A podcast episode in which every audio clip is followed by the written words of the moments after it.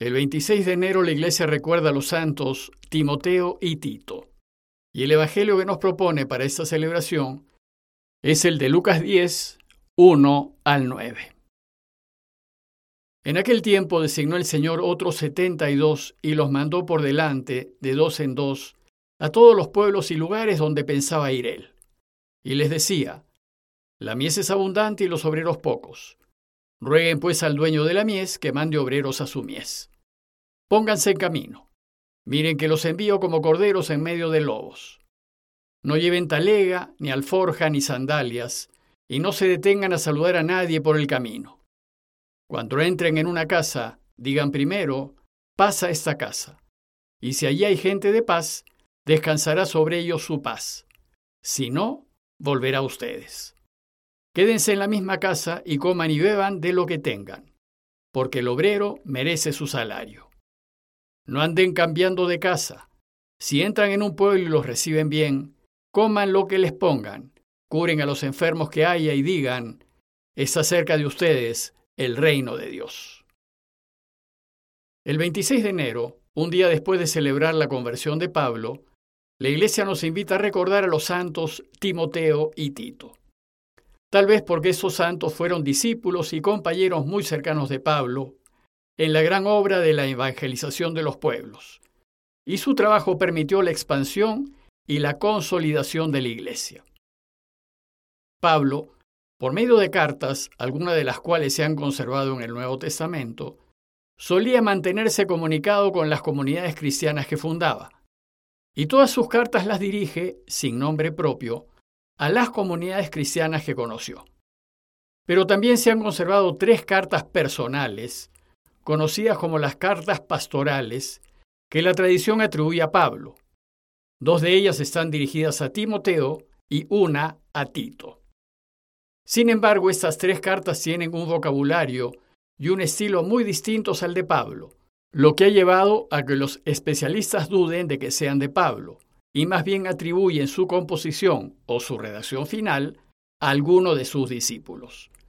Lo cierto es que sabemos muy poco de estos dos importantes cristianos. Timoteo fue un ciudadano de Listra que quedaba al centro sur de lo que hoy es Turquía, y que fue una de las ciudades que Pablo visitó en su primer viaje misionero. Al iniciar su segundo viaje, Pablo le pidió a Timoteo que lo acompañe, pues según Hechos 16.2, gozaba de buena fama entre los hermanos de Listra y de Iconio. Fue muy querido por Pablo y junto con él recorrió Asia Menor y Grecia fundando comunidades. Finalmente se quedó en Éfeso, al sur de Turquía, y fue el primer obispo de esa ciudad. Según la tradición, murió apaleado por los paganos por oponerse a sus falsas doctrinas. Hay que tener presente que en la década de los años 40, la Iglesia, que estaba conformada solo por judíos convertidos al cristianismo, poco a poco empezó a admitir a no judíos. Esto generó un conflicto muy serio al interior de la Iglesia. Y la pregunta que se hizo fue, ¿es necesario que el pagano que quiera ser cristiano se haga primero judío es decir, ¿es necesario que se circuncide o no? Bueno, pues la madre de Timoteo fue judía, y él fue formado en la religión judía gracias a su madre y a su abuela, pero su padre fue pagano y no fue circuncidado. Entonces Pablo, para no escandalizar a los judíos, lo obligó a circuncidarse. Con Tito la cosa fue distinta. Tito fue de familia pagana, griega, y él fue un incircunciso. Pablo, sin embargo, no lo obligó a circuncidarse. Gracias a Pablo, a quien conoció en uno de sus viajes misioneros, se convirtió al cristianismo y se volvió su ayudante y compañero de camino. Pablo lo llama Hijo mío. En esos años candentes de los fines de los años 40, en donde se discutía con pasión la circuncisión de los paganos, Pablo se llevó a Tito hasta Jerusalén. En el año 49 después de Cristo, toda la iglesia se reunió en lo que luego se llamó el Concilio de Jerusalén para discutir si era necesario obligar a los paganos que se han hecho cristianos a que primero se circunciden. Y la decisión final de la iglesia fue que no, que no se debía obligar a los paganos convertidos al cristianismo a circuncidarse. Esta decisión de la Iglesia fue la causa principal de la separación del cristianismo del judaísmo, pues si se admitían paganos al cristianismo, éste ya no podía ser judío. De esta manera, Tito se convirtió en el ejemplo del nuevo cristiano, de un cristiano universal, es decir, un católico, que no distingue entre razas, culturas, costumbres ni posiciones. Finalmente, Tito se hizo cargo de la iglesia de Corinto y luego Pablo lo nombró obispo de Creta y no se sabe más de él. Bueno, pues a fin de celebrar estos dos grandes santos que estuvieron entre los primeros representantes de esa iglesia que se volvió católica, la iglesia nos propone el texto de los obreros que son enviados a trabajar a la viña del Señor. Dice Lucas en el texto de hoy que el Señor designó a otros setenta y dos y los mandó por delante de dos en dos a todos los pueblos y lugares en donde pensaba ir él. El texto se refiere al trabajo misionero de los inicios de la iglesia, que fue lo que hicieron Timoteo y Tito. Y según el texto, el Señor les decía, La mies es abundante y los obreros pocos. Rueguen pues al dueño de la mies que mande obreros a su mies. El trabajo de los primeros misioneros fue incansable. Eran muy pocos y estaban constantemente en camino, fundando comunidades en cada pueblito que visitaban y enseñando la buena noticia del reinado de Dios. Además, como no había tiempo que perder, el texto dice, pónganse en camino. El problema es que fue un encargo muy difícil de llevar adelante especialmente por el rechazo y oposición de las comunidades judías con las que se encontraban. Por eso dice el texto, miren que los envío como corderos en medio de lobos. A continuación el texto da a los misioneros las indicaciones acerca de qué es lo que deben llevar y cómo deben ir. Y les dice, no lleven talega, ni alforja, ni sandalias, y no se detengan a saludar a nadie por el camino. El no llevar talega, ni alforja, ni sandalias indica que el misionero no debe depender de medios materiales. Su única dependencia debe ser en el Padre, pues será el Padre quien se encargará de que nada les falte, para que puedan llevar adelante con éxito su misión.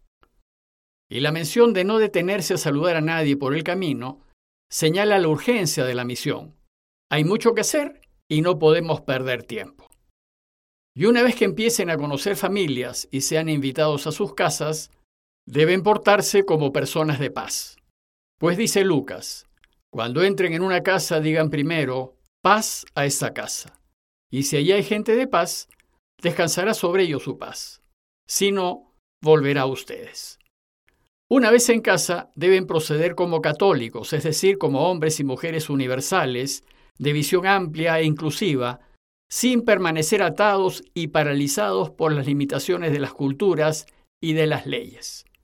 Por eso dice el texto, quédense en la misma casa y coman y beban de lo que tengan, sabiendo que todo es medio y que el único fin es Dios. Pero además añade, porque el obrero merece su salario. Efectivamente, todo aquel que trabaja para el Señor debe ser sostenido por la comunidad que atiende y no al revés. Desgraciadamente en muchas iglesias esto no es así, pues la impresión general es que la iglesia es rica y que está en obligación de ayudar. Y sucede que la gente busca a sacerdotes religiosos y religiosas para pedir tiempo, ayuda y consejos, actividades que en el mundo laical son a pago, y no solo no los apoyan económicamente, sino que ni siquiera se les ocurre pensar que también ellos necesitan mantenerse.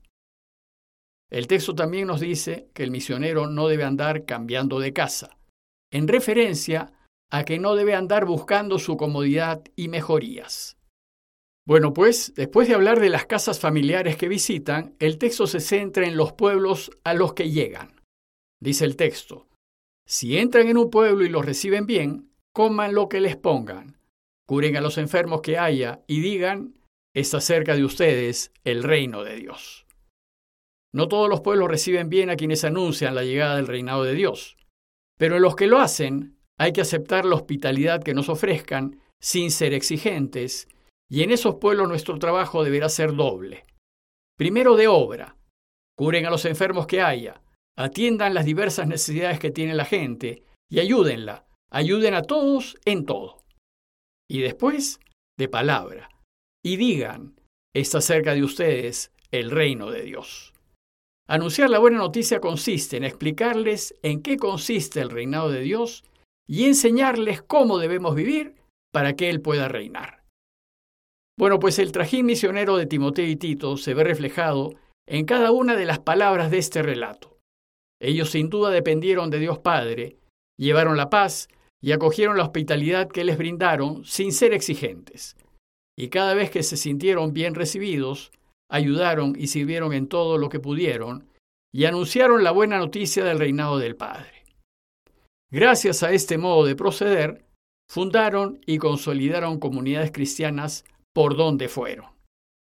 Bueno, pues ahora nosotros nos encontramos en tierra de misión, pues mucha gente que nos rodea es descreída e indiferente, y está constantemente bombardeada por una publicidad que le invita a la sensualidad, a desear tener bienes materiales, a ser primeros y a ganar a los otros a como dé lugar sin plantearse problemas de conciencia. Nuestra tarea es alumbrar este mundo de oscuridades con la luz y el recto sentido que ofrece el mensaje de Jesús. Y luego, a imitación de Timoteo y Tito, debemos ser pescadores de hombres y reevangelizar nuestro mundo para prepararlo para la última venida del Señor. Pidámosle pues a Dios que nos llene de la fuerza misionera que tuvieron Timoteo y Tito, a fin de prepararle un pueblo bien dispuesto. Compañía de Jesús, Jesuitas, Perú.